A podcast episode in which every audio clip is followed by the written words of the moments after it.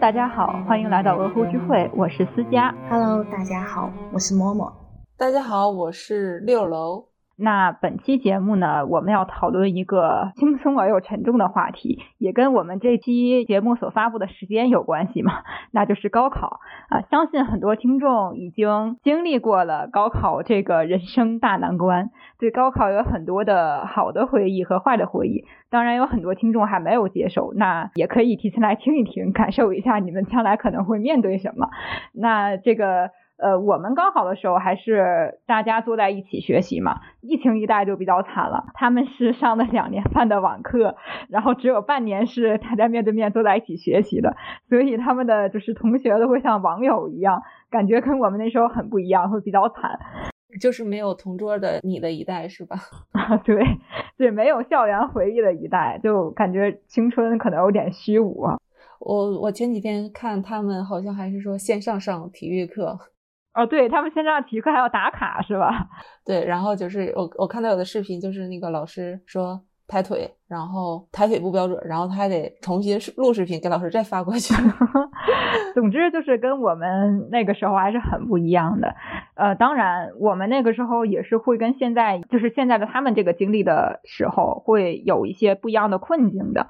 那我们都可以一起来分享一下嘛。我的时候就是我那边上高中的时候的困境，就是我会感觉，嗯，太累，就是你们大家都很累，在整个教室里面就是昏沉沉的，感觉永远是开着灯的，永远是好像没有阳光的那种。就是在我记忆里，不知道为什么变成这样了，但是我也能想起来有夏天啊，或者是秋天啊那些阳光啊什么，但是这记忆里就变成了灰蒙蒙的、没有阳光的样子。我高考的回忆其实还是挺久远的。嗯，我记得当时高考的时候就非常的高压力，为了追求一个高考能够考上好大学、九八五二幺幺的目标，拼了命的努力。我的青春是被试卷还有分数堆满的。其实我的也差不多了，嗯，其实很多人也都是这样了，就是这是大家受到压力的共性嘛。但是怎么说呢？就作为女性，我们可能会受到一些除了学习压力之外其他的压力，而这些压力可能是男生感受不到的。就是我这边是东北的嘛，东北在这个高考这一块是一直是属于躺平的。我也离开了高考一段时间了，然后为了找回这部分的高考记忆，然后录这期节目就是去看了我们毛探就是高考的这个纪录片。简单介绍一下，就是这个纪录片就是说会有分为六集，然后讲述了不同的。学生面临不同的高考的选择，就是有呃毛毯厂这样的高考工厂的，然后有走出大山的，就是全村的希望的这种学生，然后还有那种要出国留洋的这种考生。我比较关注在前两集，就是讲毛毯厂这个中学的这个内容，就是因为跟我记忆里的高考是比较相似的，尽管我就是是比较躺平的。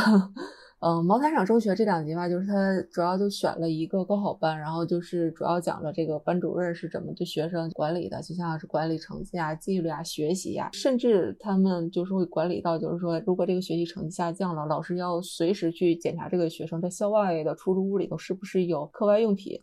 这个我就是有点就是毛骨悚然，然后。学生这边的话就讲了一个呃男孩，然后是刚开始的成绩还比较好，然后后来成绩不太好了之后，然后这个家庭面临了什么样的压力，然后还讲了一个女孩子，然后叫何飞的。很可爱的一个女孩子，本来成绩不好，但是因为呃一些比较要强的这样性格吧，吸引了老师的注意力，然后老师觉得她很有潜力，然后采取了一些监管措施，就是说监控她的一些态度啊、状态啊，然后会跟她的家长联系，然后帮她在校外租房子，然后避免在宿舍住的时候这样的干扰。我还是得说，就是我们东北就是在高考这件事上躺得太平了，然后我们就是高三的时候就是卷一卷。所以看这个纪录片的时候，我就都在惊讶，就是说，居然这样也可以吗？就是最后结尾的时候送行高考的时候，他们就说第一辆车的司机就是要姓马，车牌号要六六六，可能也有的车车尾号是九八五二幺幺之类的。但是也还有很多就是能让我共情到的点，就是那种老师出门突然出现在后门，然后来监看。来高中阴影。对对，监控课课堂纪律，然后真的就是一下子瞬间我就紧张起来。尤其这个纪录片还是拍的老师的视角，就是说他觉得搁后面看看的不过瘾，他还去跑监控室，搁监控里面看。哎呀，真的是恐怖片，就是一下剩下里最清凉的一道目光。这个纪录片拍了他的监控室，我真的是人生中第一次看到学校的监控室是什么样子了。我就记得我记忆里就是有一次我们上晚自习之前，这个我们班主任就在前头就讲，我在监控室里头看你们看的书上字儿都看得一清二楚的，你们就好好学习什么什么什么什么什么的，听没听到？然后我上实习课的时候我就看《红楼梦》，然后我正看着呢，老师突然间冲进来把我书给没收了，然后对我一片，然后狠狠的骂我。我其实我也不太清晰了这个部分的记忆，但是我就记得后来我就直接成绩就不太好了。下一次月考，我这个人就是他不搭理我的话，我就自己学，然后或者他夸我两句的话，我就会有一些进步。但是只要他一批评我，他觉得我进步了，然后一过来关注我，然后我成绩立马下滑。然后后来我们班主任就摸出来我了，然后他就整个人就不搭理我了，就是放养，然后我就更不卷了。所以就是在这种每个人的高考记忆的环境都不一样的情况下，我们在看这种纪录片的时候，那些狠狠的共情，大部分都共情在了那些学生们一次次的努力，然后为了高考一次次的重复自己。尤其是在这个纪录片里头，就是何飞在有某一次月考，然后受到了挫折嘛，然后他几乎就是又一次的想放弃了。然后过了一遍之后，然后他就狠狠的说，或者是默默的说，就是继续努力，就是还是会继续努力。就是如果不高考，就直接死了。那我考了还有可能活。这部这句话就是我觉得类似的话，每一个考生参加后考考考的人，或者正在高考的人都会对自己说。镜头里的何飞说完了之后，我甚至没有想到什么具体的场景，我都已经就是控制不住，就是流了几滴鳄鱼的 眼泪。我想到了之前高考百天的时候，学校前面那个横幅，就班前面会有一个横幅。你们会写什么？就誓师大会嘛，什么什么，如果学不死，就往死里学，类似的东西。对啊，对，我还记得我们当时什么做不了富二代就做富二代他爹。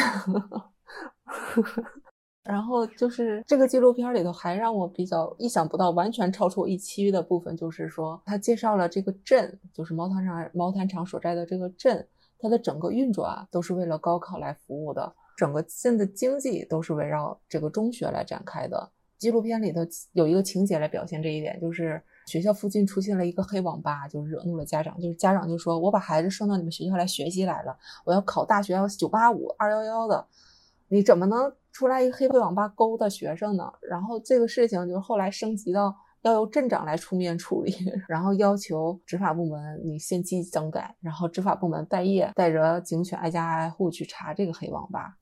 哦，这个真的就是想不到，就是说一个地方经济可以被一所中学和高考带动起来，或者说是绑架起来这样。你知道，就我们这边会有很多高考移民吗？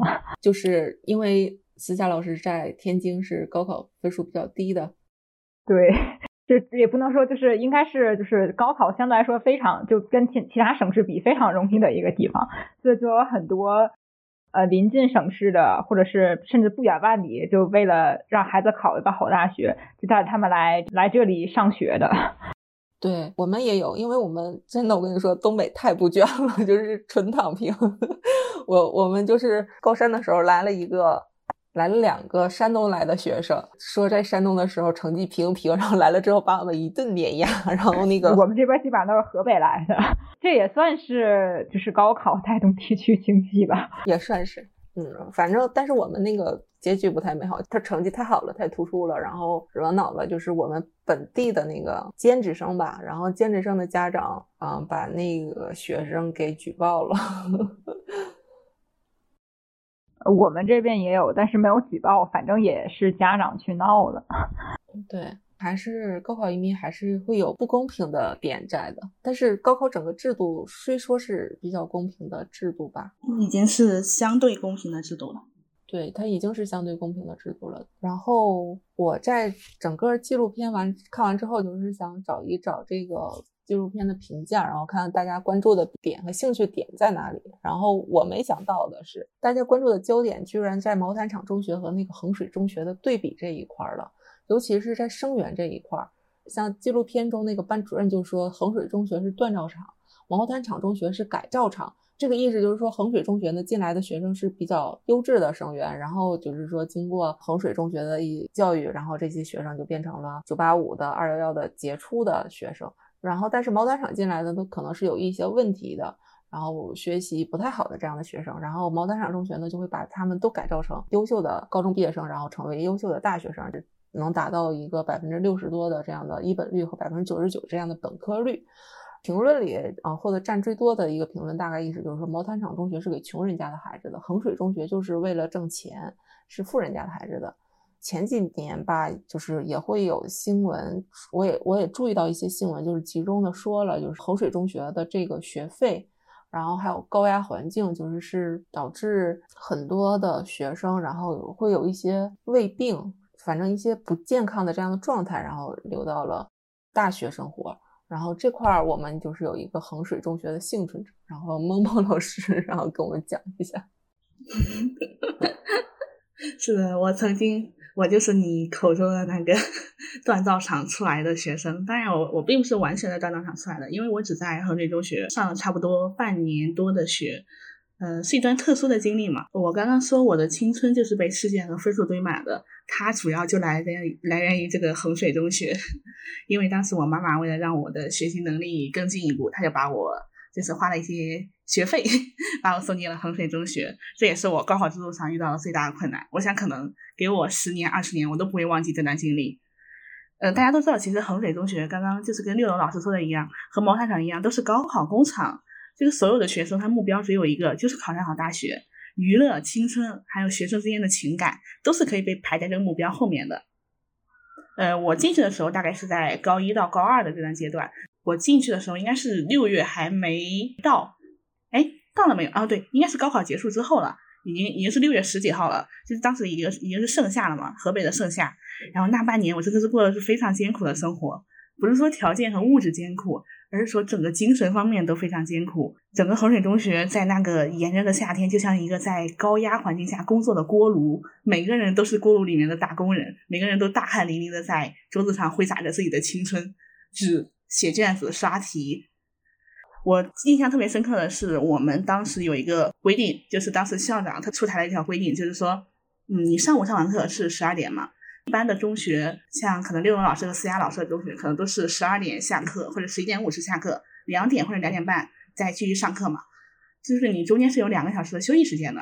但是在衡水中学里面，你是没有这个休息时间的，就是没有这么长，因为校长只给了我们十五分钟的吃饭时间。他要求十二点的时候大家都坐在教室里，十二点十五的时候由班级和教导主任进班里进行点名，看哪个学生还没到。如果你超过十二点十五还没到，你就被记迟到。就是是要扣你的这个表现分的嘛，因为衡水大当时不知道现在还有没有，当时是分了绩点分和表现分。绩点分就是说你的学生成绩的分，表现分就是你平常有没有迟到，有没有上课睡觉，有没有早退，还有各种其他的东西。为了维持这个表现分，我们每个人就是当时十二点铃声一响，所有人都从楼上，哇，衡水中学人还挺多的，所有人都从楼上唰的一下冲下去，就跑去饭堂。饿狼传说。对对对，就就有点像丧尸围城。是的，为了那在十五分钟之内回来，大家真是卯足了劲儿跑。我当时我有好几次都是下楼的时候我跌倒了，直接从二楼滚下一楼去了，太吓人了。呃，所以后来就是我们把这个时间延长了，从十五分钟延长到了三十分钟。三十分钟也不算长，但是比十五分钟好了很多。十五分钟那一段时间，就是几乎每个人都是，大家也不是说在食堂吃饭，而是每个人都拿着自己的小饭碗去食堂打饭。你们知道这种打饭是为了什么吗？就是把饭拿回来教室吃，不耽误学习的时间。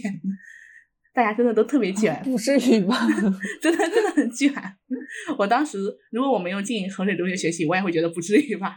但我确实是经历着，我也干过这种事情。当时他们那 些拿着自己的饭碗去打饭的同学，他们自己 做了一个时间表，就是说我只给自己留五分钟的时间吃饭，其余的时间都是我学习的时间。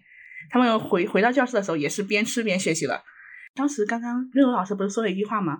他说衡水中学有很多人是出胃病的人，他这个胃病就是来源于这个太高压了。我当时就本身是一个肠胃非常不好的人，然后我就想这种高压环境肯定给我的胃和精神带来不少压力，但是我当时是意识不到的，我只以为是我自己的胃不好。当时我最常吃的东西是我妈托人。他呃，因为是个封闭学校，我妈进不来，她只能托人给我带一些中药喝，给我带一些什么什么三九胃泰呀，或者一些健胃消食片之类的胃药，我就每天都在吃这些胃药过活。在衡水中学这个食堂里，最常见到的场景就是很多人他边读书边吃饭，就是他吃饭和读书是两不误的。边吃饭边读书会记得更多吗？我不知道，但是我是没有这样过，我的同桌是这样的，我的同桌是当时是男女混坐嘛，我同桌是一位男生。他呢？我们当时有一回吃饭的时候，他在旁边边算那一道理科的大题，边在那边吃饭。最后他直接算出来了，他真的算出来了，这让我非常的惊讶，太卷了。而且最好笑的、最好笑的一件事情是我们班是没有一个人愿意跟我一起吃饭的，因为我吃饭的速度太慢了，他们觉得会拖累他们的脚步。我要告诉你，我们高中的时候就是每天中午会几个人一起出门找个饭店吃饭，你会很生气。哎呀，我已经开始生气了。把这句话撤回，不要让我听到。我没有说什么，没有说，就是还是说啊，不同学校、不同地区，虽然说都很苦，但是苦的程度也是不一样的。我觉得我还是有点苦的吧，比较苦，不能说有点苦。那大家这个前两位都分享完了自己苦的经历，我觉得既然说我作为一个天津人，我没有什么资格 去说自己痛苦，好吧？就是跟你们比，简直是小巫见大巫，我感觉我一点也不痛苦。那我就说点不一样的，我是说说早恋吧。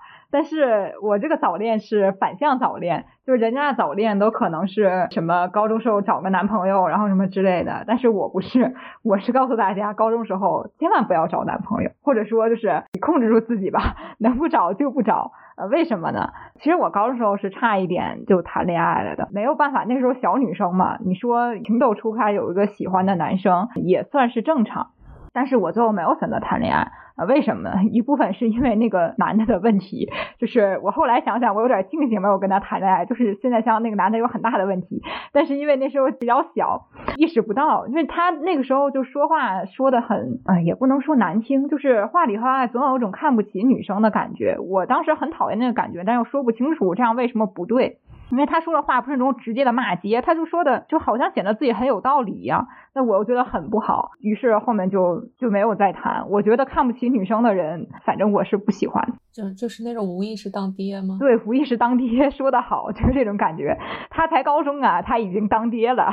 然后第二点，其实也是最主要一点，就是我觉得我还是以自己的学业为主，因为我是一个家庭特别普通的人，我没有什么没有什么试错的余地，尤其是高考这种。机会就是我没有什么东西去给自己兜底，可能别人他们高考考不好了，他有自己的退路，但是我有什么退路了？我没有什么退路，就不能让这些东西影响我。而且我见过的太多了，就我那个前桌就是这样，她是一个女生嘛，她因为跟这个男生谈恋爱啊，很腻的那种，也不能完全说是因为这个原因，但是我觉得可能有一部分这个影响。反正最后高考是没有发挥的特别好，然后听说大学又怎么怎么样了，我后面就不太知道了。总之就是纠葛很多，很麻烦。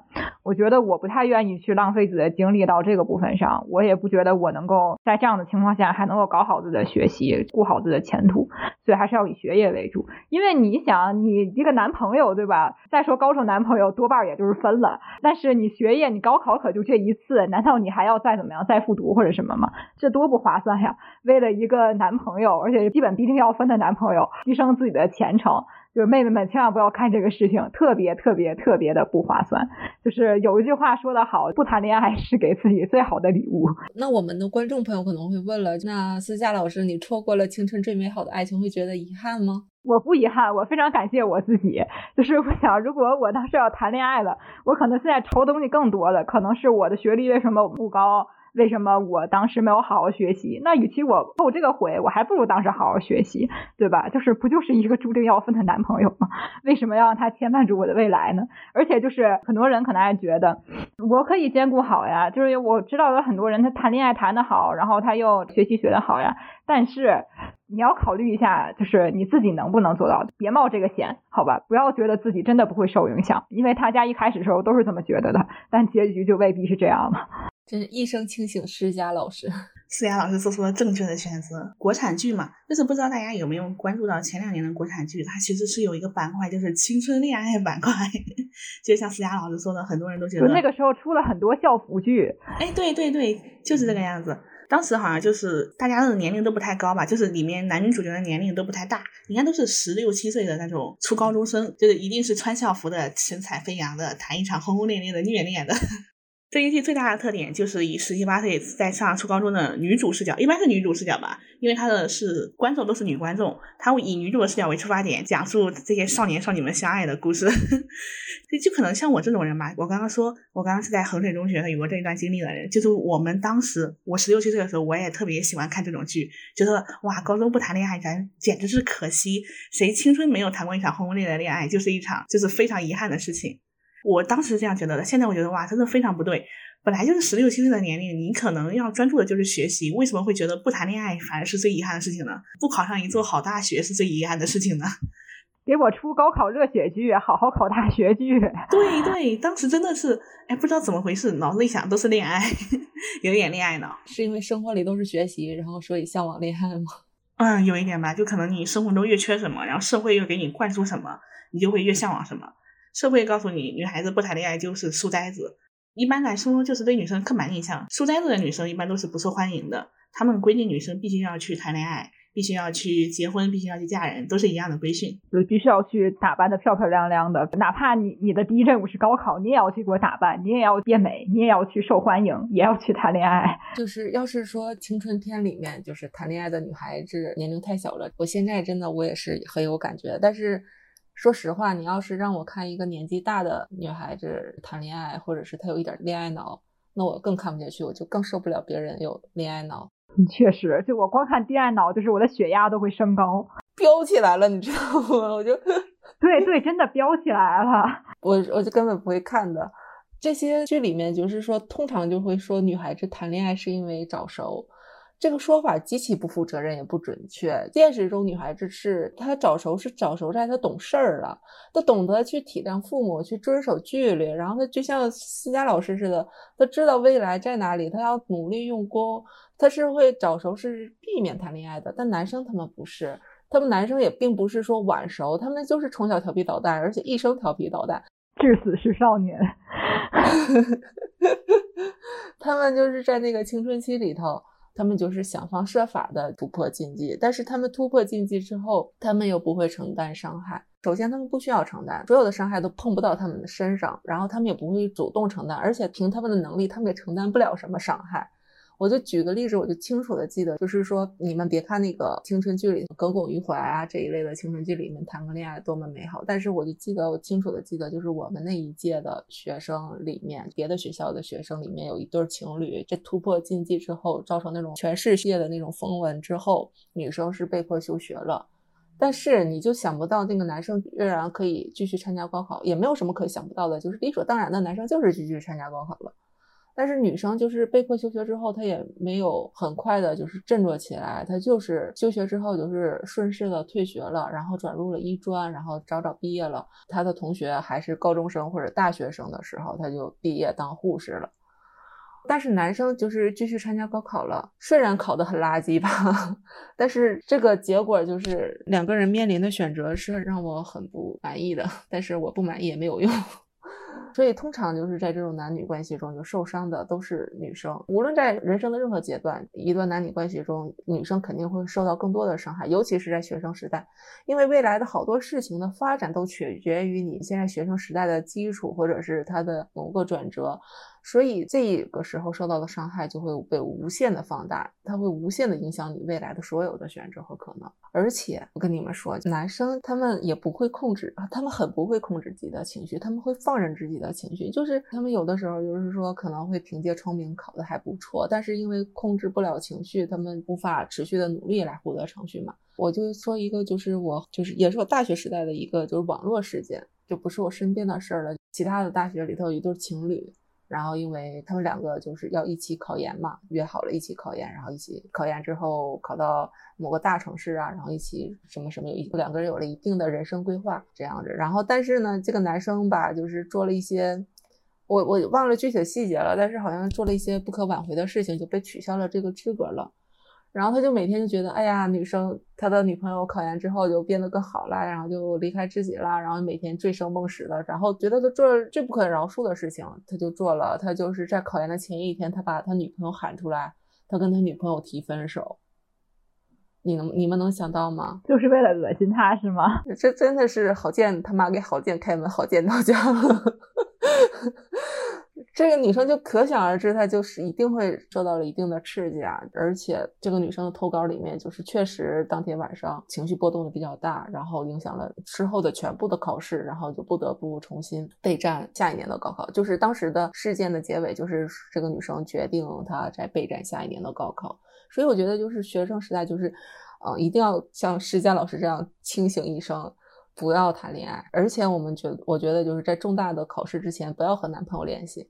男朋友联系你，你也不要理他，不是来给你安慰的，他不是来跟你分手的，他也是来跟你这儿想跟你聊聊，获取一定的情绪价值。他要稳定他自己的情绪，你知道吗？你不要搭理他，等你考完试了，你再跟他联系。确实，就感觉好贱呐，真的好贱呐。很多困境其实大家都有，就不是专属于女生的。但是我接下来讲的一些我所面对的困境，大家可能都比较感同身受。这些话大家可能都听过，比如。我小学时候有个班主任老师就经常说说你们男生必须要好好努力，因为女生不努力之后还可以嫁人，你们男生不努力之后能怎么样呢？我当时就非常厌烦这句话，这是什么？就是看不起女生嘛，就觉得。啊，女生最后怎么样嫁人就好了，无论怎么样，反正你女生最终就是要嫁人的。但是我当时就是没有意识到这句话具体哪里有问题，但是我确实很讨厌这句话，我非常讨厌，就是说什么女生最后嫁人就好了，就感觉好像是女生就很轻松一样。现在想大家都知道吧，这话确实很讨厌，这句话就是很厌女。对，很厌女，就是他厌女就厌女在，他觉得女生就是不行，就女生最后还不是要嫁人，女生还不是要退出这个争夺市场，而且而且这句话是以女生还不是很轻松的立场说出来的，就更令人厌烦。最讨厌的是这种意识的渗透，它是从小学，我是小学听到这句话的，它是从小就开始的，就很多小女孩她可能就接受了。而且在尚未理解婚姻是什么的情况下，他就下意识的把婚姻当做退路了。当然，很多成年人可能也不理解婚姻是什么，也把婚姻当做退路了。就假如说你被洗脑这么多年，当你不想努力的时候。那你真的就没有冒出过这个想法吗？在我们没有认清婚姻的残酷之前，你真的没有过这个想法吗？说啊，干脆这样躺平就算了，干脆我以后不努力，什么找个人嫁了就算了，就是真的没有过这样的想法吗？但是婚姻什么样，大家都清楚的。婚姻内部的一些劳动啊、操劳啊，它是不对社会所承认的。包括婚姻法，它对于就是男女性也是不公平的，它对于男性是有倾斜的。就种种种种都证明了婚姻它其实不是一个好选择。那我当时就受到一件事情的感触比较深。我大一的时候在操场上跑步，然后路过一个应该是学姐，她说她毕业之后就过几天毕业了，毕业之后要去相亲结婚。我当时大受震撼，因为我之前可能没概念什么叫相亲结婚。但是我那个时候才刚上大学，而那个学姐毕业的话，可能也比我大不了多少岁。你看大家毕业什么二十二十一岁、二十二岁，差不多就这样吧。这么年轻，然后就要去结婚了，就要去陷入那种琐碎的生活里去了，我是完全不能够想象的。就当时我等位代换了一下，我觉得我的人生就要结束了。当时我就觉得不行，就是我绝对不能，就我必须得好好努力了，不然我就要去结婚了。然后除了这个以外，还有什么？有的老师会男生说啊，你连个女生都不如啊，你怎么考不过女生不如啊？这种我真的会打人，我就一下子血压就飙起来了。但是你说事实上，你看现在各种社会考试，哪个男生考得过女生啊？要不然也不会有加分录取了，对吧？哎，是的，这是可以说的吗？嗯，可以说，怎么不可以呢？就是。其实说连女生都不如这个话是不存在的。况且什么从小到大，虽然男生一直被说什么更聪明、什么后劲儿更大、理科更好，就是不努力什么之类的乱七八糟的。但是据我的经验来讲，从小到大考到最好的依然都是女生，无论是小学、初中还是高中。但是这样的女生往往会被说什么都是靠努力，脑子就是这样哈，就稳重啊什么的。她们从来不会被承认聪明，只会被说是什么太努力了。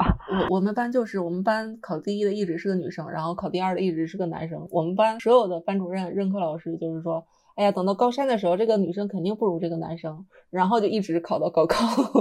所以我当时其实很紧张，也是有一部分这样的原因。我不太想去输给男生，我不想让大家看不起女生，然后我就拼命的考试，就一定要考第一。然后最后，反正我记得我我整个高中是没有掉过年级前五的。虽然我们这高中不是算特别好的高中啊，但是就我也是努力了的。就是这个结果，我觉得我觉得自己还是还可以的。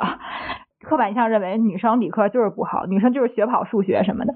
问题是还有一句话，就是有的老师会批某的女生说什么文科差的除了男生就是你。哎，这句话说的好像什么男生文科差就不叫事儿，就是因为男生感觉是反正你文科差，你有理科兜着嘛，反正你理科好嘛。那女生文科差就很叫事儿了，感觉你女生就是你文科好是理所应当的，你文科不好就是你有缺陷。好像默认女生文科必须好，然后男生理科一定好。呃，就是认为男生文科不好也没有什么，然后女生文科不好就是不行，就是非常典型的就是一个性别歧视，但是它在我们生活语境中非常常见。就除了这些之外，尤其是就是乡村的女生，她可能还会面临一些额外的压力，这些压力可能比我们之前说的那些学业上的，包括观念上的来的更大。对，我记得我当时在衡水上学的时候，就是那一段非常痛苦的经历。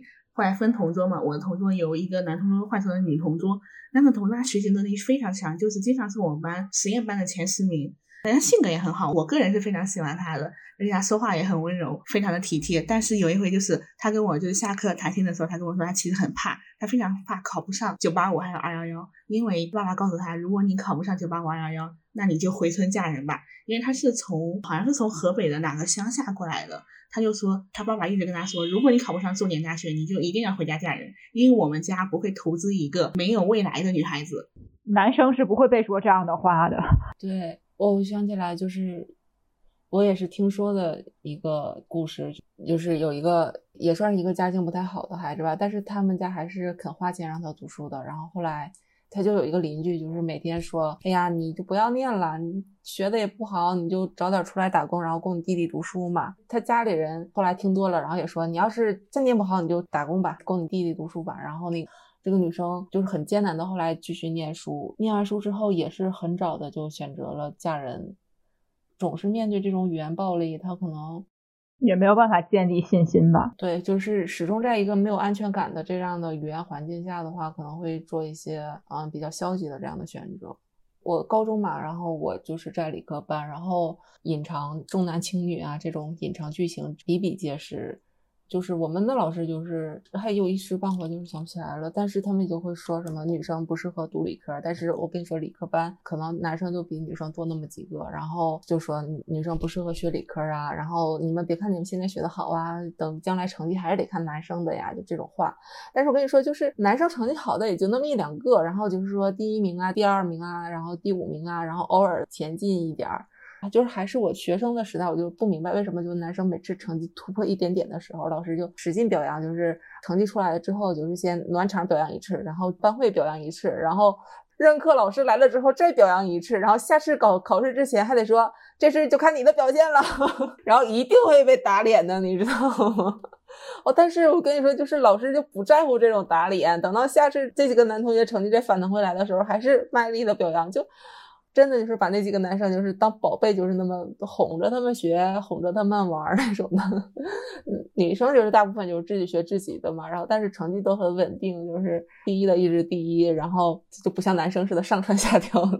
对我们班的话，就还是因为我们班是比较特殊嘛，人数比较少，然后也是女生比男生多，女生比男生大二比一吧。然后再加上我们班女生就是，就算不是很聪明，也特别踏实，就很努力，知道自己要干什么的。然后再加上班上几个女生又特别认学，然后也学得好，然后就很入老师的眼，导致老师看女生们都特别顺眼。然后那些男生就是天天上课瞎起哄，你知道吧？起哄老师，然后什么的，不好好上课，然后老师就看他们，就眼查他没什么办法，就看他倍儿不顺眼，就对我们班女生挺好的。各个学校有学校的情况。在我们学校，就是还有更明显的，就是另我们学校的另外一个班，就是第一名和第二名，就是是在全校或者是全区排得上的那种学生嘛。他们俩正好就跟你说是一男一女，就是那个区别之明显，就是那个男生就几乎就是我们全校的男神了，那时候是我们年级的男神的那种的。啊，对，就会对这好成绩的人有滤镜，是吧？尤其是男的，对他们滤镜特别高。对对对，然后，但是我跟你说，大家对这个女生就是会就没有评价，就是有评价的话，就是说长得不好看，不是成绩方面的评价，我居然是一个你说她长得不好看的，而且我跟你说，比较讨厌的那种老师来给我们班上课的，就说你别看这次考试又是那个女生得第一了。他不可能一直考 B 的理科，以后还得是这个男生高考考得好。我但是我跟你说，就是有一个物理老师，就是一个女老师，她就做的特别好。她会私底下鼓励这个女生，就是说男生情绪不稳定，成绩也不可能稳定的，而且男生都自大，你不用理他们，你做好你自己就行了。Girls have girls 最暖的。是的。我我们之前的有个老师也是这样，不过不是物理老师，是化学老师。我们当时也是有一个我的一个同桌嘛，哎，不是衡水的，是我回到我原来的中学之后的。我那个同桌他有一回不小心考到了班级前五，然后他就觉得非常的激动，他真的是不小心考到的。然后我们班男生都在那边说他，说怎么班级前五竟然是个女生？因为当时我们班男生比较多嘛，就基本上班级前五是被男生垄断的。然后结果好多人都在背后偷偷的说他，基本上上晚自习可能有那些碎嘴的男生就在后面说。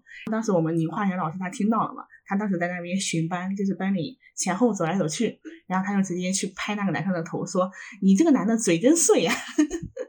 然后当时我们班都笑了。然然后那个女同学就是我那个同桌，她就觉得哎呀，和那个女老师很好。我当时就觉得女性是最能共情女性、帮助女性的。你们觉不觉得就是这个事情就跟嗯比较热门的？微博事件就是哈佛数学女博士被质疑的这个事情就比较像。我知道那个事情，她是一个牛津数学哪个系我忘了毕业的一个女生，然后就被质疑学历，而且还是被一个不知道是哪儿的人去质疑，结果她还去就做题去自证什么的，结果人家这个信息就在官网上面挂着呢，就证明完之后，然后对方就轻轻说了一句哦，呃，他是真的，就结束了。也没有对对方的道歉或者什么的，就也没有说就他到底是谁，凭什么自己来证明他，来这个质疑他，然后最后也没有一个合理的道歉就完事了。真的，我替女博士委屈。是啊，女博士还要给他自证，他他能不能先自证一下自己是谁？他自己是个人吗？那我们刚刚说了一些理科女生可能会面临的歧视吧，或者说一些本来擅长理科的女生，她被认为不擅长理科。或者是不管他无论擅不擅长也好，他天然就被认为不擅长理科了，学不好理科了，这是很常见的情况。擅不擅长理科，它其实是不分性别的，它只是一个天赋的随机点而已。那有擅长理科的女性，肯定就会有不擅长理科的女性。就比如说我和某某自认为是不擅长理科，也不是特别喜欢理科的，但是我们都因为某些原因从文科改成了理科。是的。我我当时还是自己选择的理科，我我其实也是，哎，你也是，思佳老师也是。我当时文理分科的时候犹豫了很久，跟我妈还有跟我爸爸就是沟通了非常久。我我最后还是选择了理科。我认为理科可能会更适合我，但是它确实，我现在觉得这么多年过去了，理科可能确实不适合我吧。我是什么呢？就是我我情况有点特殊，因为当时我所在那个班是相当于是比较尖子班，有点像那个感觉吧。但是这个尖子班就只有理科，文科是没有尖子班的。意思是说，如果我要去学文的话，我就要抛弃这个比较好的学习环境，那我需要去权衡一下。然后到最后，我还是选择了这个尖子班。第一个是因为我心仪的专业它是不分文理的，所以我学文学理都 OK。然后第二个是因为我不太想学高中文科，就是我不喜欢天天背默念，天天去默写，天天去默写，我也不喜欢这个。虽然我喜欢文科，但是我不喜欢默写。然后第三就是怎么说呢？我有一种较劲的感觉，因为我当时在年级的成绩还算不错吧，就感觉如果我学不好的话，就有一种我学不好理科，我给女人丢脸了的这种耻感在。然后我就拼命的学，最后结果还可以吧。但是就心理上，我还是更喜欢文科，所以我到大学还是变回来了。然后我更擅长的确实也是文科。哇，思佳老师，你真的好清醒，你那个时候就有女性意识了，了不起。其实我觉得每个女孩都有的，只不过是在长大的过程中或多或少被打压的。是的，我当时我之所以选择理科，有一个非常重要的原因，就是我爸爸妈妈跟我说，呃，尤其是我妈妈跟我说，她说女生她本身也是文科毕业嘛，她是汉语言文学系毕业的，但是她后来没有从事汉语言文学的工作，她就跟我说，女孩子应该学理科会更容易找到工作吧，文科的女生可能不太能不太好找到工作。我当时所以就选择了理科，但是我没有想到理科给我带来的痛苦会这么大 因为当时是在尖子班嘛。呃，我高中的时候也是在尖子班，他们都是非常卷的嘛。一是男生非常多，二是大家都非常的拼名次。我的名次一般都是班级比较靠后的，因为本身不是很适合理科这种东西。于是我整个高中都是在一种非常自卑的情绪中度过的。我就觉得，哎，别人能考到班级前十、前二十，为什么我不行？我们老师也经常跟我说，哎呀，这个什么。呃，某某你要努力啊，你你这回的考试成绩实在是不理想呀，你要不要换个班呀？就说你要不要从这种比较好的这种尖子班去一些比较普通的班？然后我当时就感觉，哎呀，好难受，好难受。直到后来就是高考的时候，就是在这种压力下，虽然上了一个还不错的学校，但是高考选专业的时候，毅然决然的把自己的专业选到了一个觉得自己真正喜欢的专业。嗯，我是后面大学转专业转过去的，不过也差不多了。就是你最终还是会投身到自己喜欢的事情上的。对。但是我并不后悔学理科，甚至我觉得我学理科这段经历虽然有点痛苦，但是很宝贵。我有时候也在想，如果我小时候一直被夸奖理科很好的话，呃，我可能对理科不会像现在这样一种心态，或者是说我可能真的去学好理科，学上理科了。不说别的，我可能真的去走上这个行业了。甚至如果有些天赋好的女生。他真的可能就会成为物理学家了呢。是的，我其实也并不后悔。就是说，虽然我觉得我真的不适合理科，不适合物理，不适合数学，但是我还是很感谢我能选择物理和数学。其实物理和数学本身就是很很美的东西，而且就是在我上大学之后，我我们老师经常会问，嗯，某某你是文科还是理科毕业的？我说我是理科毕业。他说啊，那怪不得，看你就是有一些逻辑思维和理性思维。我说这可能就是高中的时候学理科给我留下一些宝贵的财富吧。嗯，是的，而且我觉得我们两个做这种不擅长的事情，结果还都不错。是的，我考上九八五，你考上二幺幺，我们都有光明的未来。就是我也是有一个相同的经历吧，就是我当时也是想选文科，我就是整个初中的时候我就做好了人生规划，我的规划就是高中学文科，然后大学学历史，然后上班呢就去考考古，但是就是之后就是各种。强压下，就是还是被迫，就是选择了理科，就是人生的所有道路都没按照我的这个规划去走了。我所以我就记得，我就整个学生时代，我就最痛恨的我就是我的物理，因为别的科目就是我还没有学的意识的时候，我就已经学会了，但是物理要真的去认真学，而且我发现就物理学和学会和那个做题。是两回事儿，你知道吗？是两回事儿，就是我深刻理解。我觉得理科真的都是这样的，你听懂的那个原理，跟你去运用是两回事儿。呃，对，是是两回事儿。就是你学完了之后，你还得去学做题，在我看来就是特别痛苦。我就是一边看物理课本，一边哭，然后一边对自己说：“我可以做到，我是最好的。”但是我觉得就是非常棒，我一定可以。对，然后这个心里头就一直是有一个坎儿，就是过不去啊。为什么我要受这种折磨？为什么就是什么魄力、什么破史量、什么破斋节食，它居然有什么意义？它就是个没用的东西，为什么学它？以至于我上大学以后，就是在这种文理科的纠结中，然后我是选择了地理科学的地图学。然后我我还记得，就是当时有一个知名的校友，当时已经是在北师大做教授了，然后回来给我们做演讲的时候。他说他也不喜欢理科，然后被迫学了地理，然后他就每天看历史书。最后他转的研究方向就是历史地理学，并且为此 研究了一生。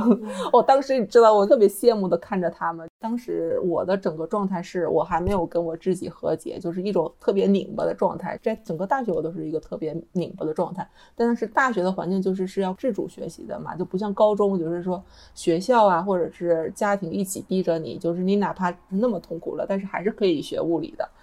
然后你高考的时候，物理还是可以取得一个不错的成绩的。但是在大学那种自主的情况下，就是没有主观驱动的话，就哪怕是历史，我也是学不进去的。学历史我也觉得痛苦。都已经到了工作以后很多年了，就是面对现实生活中的痛苦的时候，整天的人生无常，大肠包小肠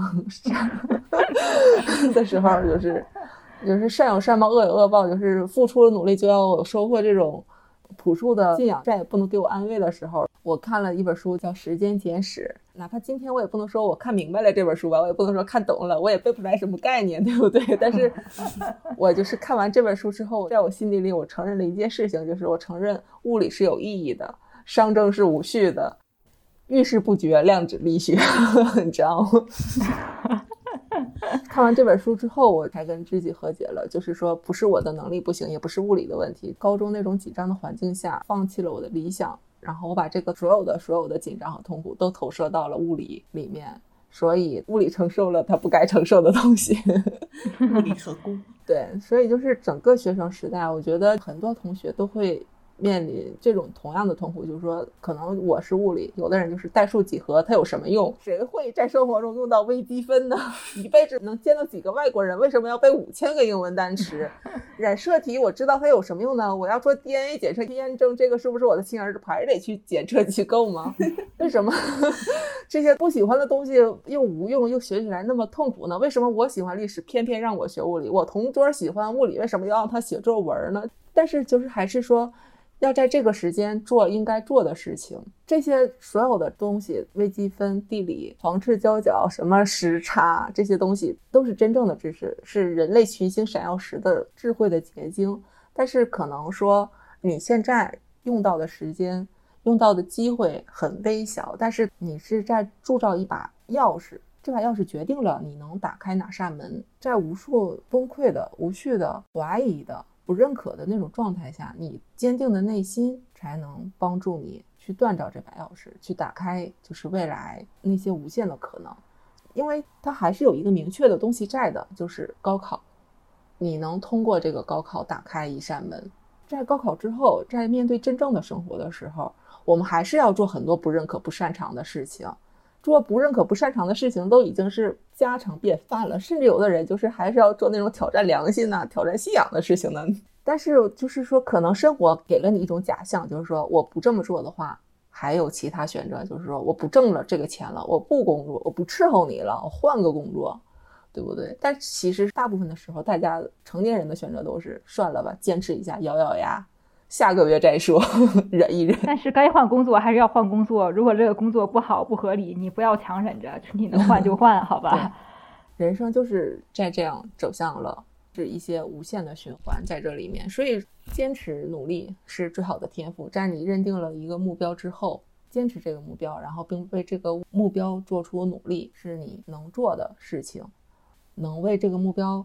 付出持之以恒的努力，那才是最好的天赋。就是我们都承认这个世界上有很多聪明的人，对吧？对对，尤其是就是高中的时候，什么被所谓夸的那些 男生，是的，被被夸的那些所谓天才什么的，哎，学理科一学就通，一学就透，努力都不用努力。但实际上，你不觉得就是努力才是更难做到的吗？尤其是持之以恒的努力。对，就是所以说这些聪明是要打引号的，就是他看起来很聪明。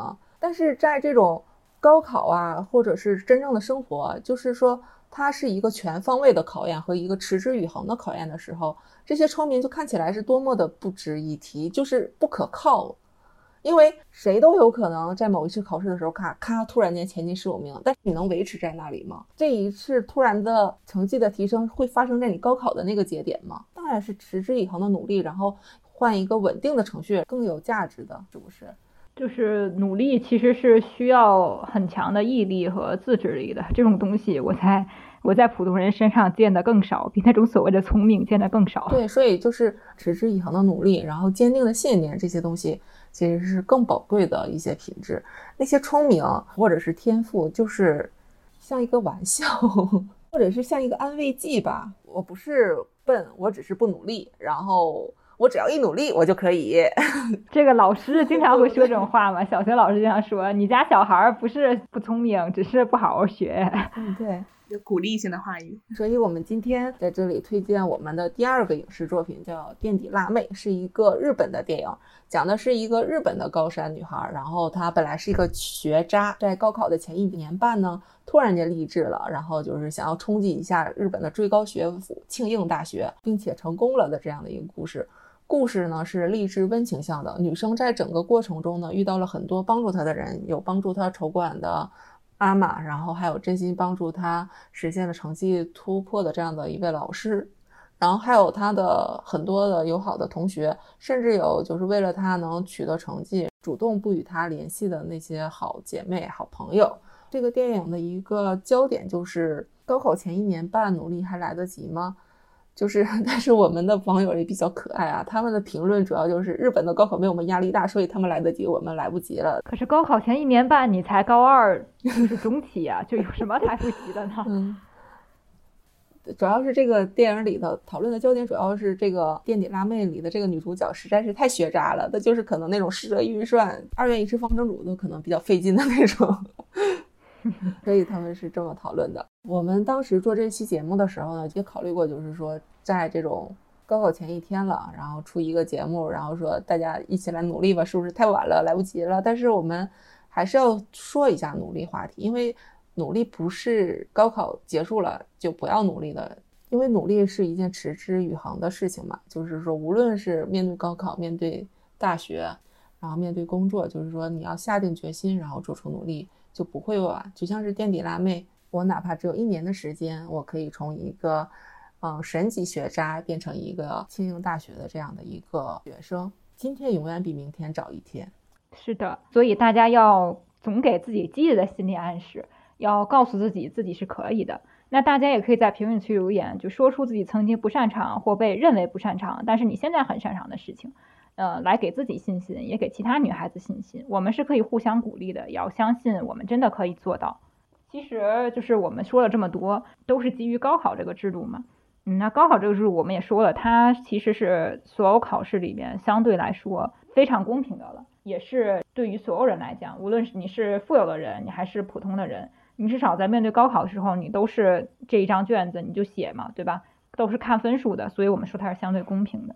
但实际上，我们也看不到一些东西，就是一些底层女性的受教育困难。虽然高考是相对公平的，但他们想要走到高考这一步。本身就很难了，嗯，就是大家都形容高考是一个独木桥，桥上是千军万马，所有桥上的千军万马都觉得冲过去，冲过去就是更好的生活。但是我们现在回到桥的起点，就是很多人在上桥之前就已经被挤掉了。是，毕竟你要参加高考，高考之前是要有三年的高中学习生活的，这三年是一个持续的消耗战，要花掉大量的金钱、时间，还有家长的关注度在这里面，在这里就已经有很多很多的女孩女孩子们就被挤掉了。对，光重男轻女这一项就挤掉很多女孩今时今日还有那些闲言碎语，就是说什么女孩子不用读书啊，女孩子识文断字，然后算个数，做生意就行了，做点小买卖呗。你不认识字，你也不耽误生孩子，就这种垃圾话，就是什么时候能把他们都给填埋掉啊？尤其是现在这种情，就是放开堕胎了，然后一个家庭里面不止一个孩子的时候。一个家庭里的那种教育资源的倾斜就会更严重，就像是前面《垫底辣妹》这个电影里面就有一个情节，这是一个发生在日本的事情，就是女主的爸爸并不想为女主的补习班拿钱，因为女主要短时间内实现成绩的突破的话，要求助于一个一些比较高端的补习班，但是她的爸爸不想给她拿钱，他觉得女孩子读书没有用。但是呢，他爸爸宁愿给他的弟弟买新的棒球手套。我的前途竟然比不上我弟弟的玩具。对，之后，呃，女主的妈妈用一用了一些很激烈的手段，然后才把部分的学费争取到。就是这是一个在日本离我们很远的这样的一个故事，但是在现实生活中有很多这样的事情，就是说，当一个家庭资源有限的时候，女孩子就往往失去了受教育的机会。像我们前面两个故事也讲了，就是。女孩子就面临着那些闲言碎语，就是说你上不了这个大学，就去打工去挣钱来供弟弟读书。所以她不止拿不到她应有的教育资源，她甚至还要牺牲自己的机会，然后去成全别人的梦想。我觉得这对女生来说都很残酷。是的，这就是一个资源的倾斜和不平等的问题。女生她本身受教育就已经是很难了，我们能看到的。跟我们在一起读书的女孩子，其实已经是就是我们能接触到的，她们已经受过教育的，还有很多受没有受到教育的，是我们看不到的。就比如刚刚我提到的那个例子，呃，我的同桌就是说，如果你不努力，你不考上九八五二幺幺，你就要回去嫁人的这个例子，跟我说的一句话就是，如果他爸爸或者是他妈妈再重男轻女一点，他甚至都没有机会坐在这里跟我讲话，这个就真的是非常可怕。很多女孩子她在无形之间都已经被我们排斥掉了。被这个社会排斥掉，不是被我们排斥掉。也正是因为这样，所有很多女孩子她都活在高压下，就像我提到那个我那个女同桌一样，她时时刻刻都在恐惧着自己掉出前十，掉出班级的呃九八五二幺幺的候选，就是老师眼中的这些九八五二幺幺重点大学的候选名单。他们就像在高空走钢丝一样，就觉得稍微你掉下去之后，就可能是万丈深渊，他们是退无可退的这种情况。就没有人去给他们兜底，他们只能够是。独自往前走，也没有人在他身后去支撑着他。甚至没有人踹他一脚就不错了。是的。嗯，而且就是我也很讨厌那种什么啊，女生你考个公务员就算了吧，什么稳定啊、好嫁人啊这种，因为他让你考公务员，希望你考公务员，不是因为说想让你去真正去做点实事，去实现你的抱负，去报效国家，而是说是为了好嫁人，是为了生活稳定。反正我是不太能接受这种理由的。就假如说一个女生说我想考公务员，因为我真的想去想做一点事情，那我觉得我是百分百支持。但如果她想考公务员，只是因为她是一个女生的话，我觉得这个理由是特别不可取的。我我也接受不了这种垃圾话。对，还有很多。就我们纵观一下，就是我们刚才说了，现代很多女性能够。走到高考这座桥上面来就已经很难了。宏观的来看，其实我们女性整个群体能走到就是通过考试来获得学历这座桥上面也是非常艰难的。因为古代女性她是没有办法受到跟男性同等的教育的。女性古代受到教育什么？是德与才。德是什么德？是女德，是三从四德。呃，才是什么才呢？是旺夫的才。所有学会的才能都是为了辅助丈夫去完成他的事业，而不是说去实现你自己的理想和抱负。也就是说，他们的生活中心完全就是男人。那从先秦，就是秦朝之前开始，就有什么七出之条，就是你不符合这七项结婚后的义务，或者叫你没有满足这七个条件，你就要被赶出家门。包括庄子里边也提到过一个故事，就是庄子看到他的妻子坐姿不太雅观，就要把他的妻子给休掉，就是这个很荒谬的故事。可以看到，当时女性就已被全方位压制了。而汉代就有了三纲五常嘛，其中一条不就是夫为妻纲嘛，也是对女性的压制。到了后来有什么女诫，女诫里边就是三从四德，明确提出了三从四德，就是教女性要顺从。然后还有什么女论语、内训、女范节录，就都是讲一些什么。女性要顺从啊，女性要温柔啊，讲一些什么贞洁烈女、什么贤妻良母的这个故事。而且讽刺的是，这四本居然都是女人写的，这是让我最不理解的。我到现在也没有办法去很好的消化这件事情，就规训女人的东西反而是女人写出来的。当然，这他们是被男权所利用的结果嘛，但是还是让我心里非常悲愤。但是其实大家看到女性也不是没有特例的，没有反抗的。那比如说李清照或者是一些女诗人，唐朝的女诗人，包括唐朝的一些像像武则天啊，像婉儿啊，然后像一些唐朝的什么鱼玄机啊、薛涛啊这些，他们就是典型的例子。他们不愿意去接受这样的规则，不愿意去接受这样的结果，于是他们开始反抗。然后到了明清的时候，女性会自动结成诗社，就是他们结的诗社，《红楼》里面不是有提到吗？就是类似于那样一个形式。都是女人，然后我们写一些只属于我们自己的东西，女性的写作跟那些什么三纲五常什么的没有关系，只是我们自己的情感，就是他们也是在靠这样的方式去抒发自己的想法的。然而，就女性学到了学到这些知识是没有办法去变现的，没有办法像男男人一样用自己的知识去换取财富，用自己的知识去换取仕途、换取前途、换取一个独立的机会的。即使他们学到同样的知识，男人可以用它变现，但是女人却不可以。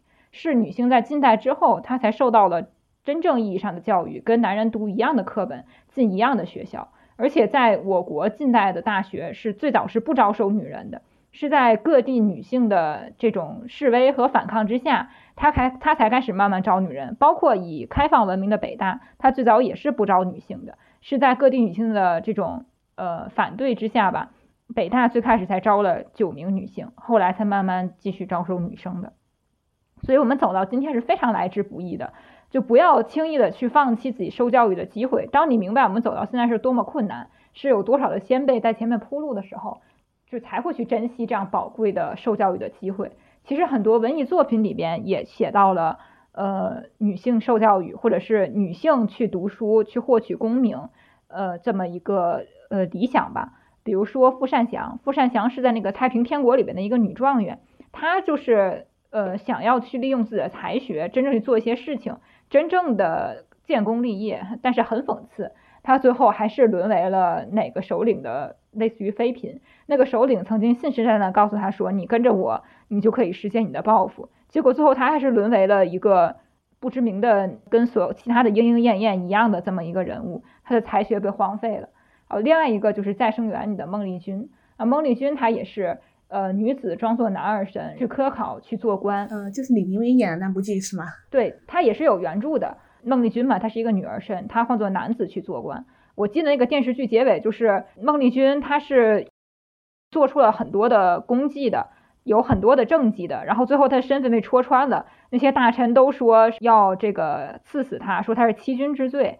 然而就是只有一个大臣为他说话，说是孟丽君做的这些事情，搁在你们哪个身上，不早就封王拜相了？可是就因为她是一个女人，你们就要这样对待她。是的，就跟孟丽君很相似的是女驸马，但是女驸马跟孟丽君又是不相似的，就是因为女驸马她是其实是没有打破男权桎梏的，或者女驸马这个人叫冯素贞嘛，冯素贞这个人，她是为了救李郎离家园的，她不是为了娶顾敏离家园的，就是她想做女驸马也不是她主动去的，只是因为她要救人而已。所以女驸马跟孟丽君还是有着本质上的区别的。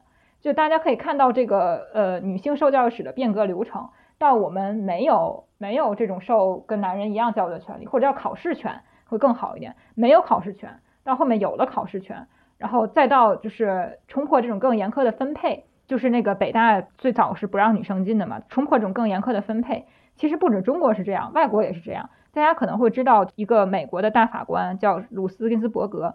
他当年进哈佛法学院的时候，也是招收女生非常少，他是其中之一。然后有一次晚宴，有一个教授就问他们说：“那请你们在场女士告诉我们，你们为什么要占了男生的位置？”这话是极其具有侮辱性的，呃，可能也为后面他一直争取女性权益、争取到大法官这个位置提供了一些动力吧。就是没没想到这样的羞辱，你怎么能够不努力呢？是的，而且现在就是时代已经是变了嘛。我们就是刚刚思佳老师他说到，古代女性其实受教育都非常难。我们现在刚刚听到了孟丽君，还有就是傅善祥他们的例子。其实现在由于时代的变化，我们女性跟古代女性相比是有更多的接受教育的机会的。所以就是真的希望大家能够把握住这个机会。毕竟你看现在，可能我们细数一下这近十年来的每一个省的状元，我会发现每一个高考状元都有占的为数挺多的女性的，说明现在有更多的女性女状元的出现。也是对我们的一个激励，所以希望能够听这期播客的大家能够鼓足信心，继续珍惜我们的受教育权，好不好？是的，是的，大家一定要珍惜自己的受教育权。其实我们讲的这么多学业上的事情啊，还有后面就是职业上的事情。女性在职业上是会有很多的玻璃天花板的。所谓玻璃天花板，就是你看上去好像是透明一片的，结果摸上去是很扎实的，它确实是存在的。这也是很多人觉得现在女性地位已经很高了，什么女性生活已经很容易了。但是玻璃天花板他们眼里隐形了，只有女性真正去拿头触到的时候，才能感知他们的存在。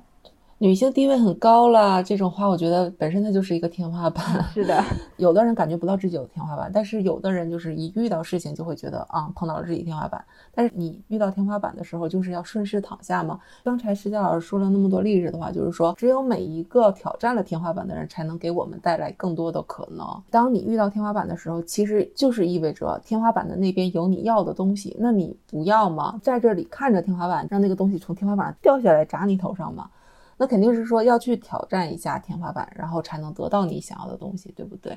但其实很多东西就是说，是当我们个人想要的东西在天花板那边的时候，我们要要努力。但是有的时候就是说，可能我们是不同的个人，但是我们可能面临的是同一块天花板。现在比较热门的说，程序员的面临三十五岁的这块天花板，然后大龄单身女青年面临的这种未婚未育的天花板。其实我们更多是想讨论这种社会的隐形的这种限制。是的，社会的天花板可以说对女性是现在方方面面的，更多是观念上的嘛。就是实际上我就不说了，很多就刚才说的什么三十五岁育龄啊，包括现在的什么给女性生育压力啊之类的，这都算是。然后很多声音都告诉你说，当老师、当公务员好嫁人啊。你看他说这句话根本就不是从你女性自身的角度去考虑，不是说你什么你当老师当公务员是工资高啊，还是什么有利于个人职业发展啊？不是，是告诉你啊好嫁人，就是认定你最终的归宿总是要嫁人，是服务于男人的，是要卖出去的。而且还有什么话说什么学历是最好的嫁妆，什么就上个好大学能够找个更好人嫁掉，就我觉得这些话像孟丽君差的都得气死。先辈这些努力不是让你这么浪费才智的，他们这么拼了命的给你争取到了同等考试的权利，不是让你用这个权利把自己卖掉，把自己卖个好价钱的。那不然的话，那和当时封建时代的女性教育有什么区别吗？他们那个时候女性封建时代女性教育不就是为了相夫教子吗？那你现在上了个大学，也去相夫教子了。对，所以刚刚还是那句话，就是我们现在的女性就一定要珍惜受教育的权利。我们已经有受教育的权利了，我们现在要做的就是打破女性的天花板。我们刚刚看到了那么多不舒适的例子，比如说当老师就是为了嫁人，考公务员是为了更好的相夫教子，这些都是我们生活中的感到的不舒适。而这些不舒适，就是打破这个给我们压迫的天花板的动力。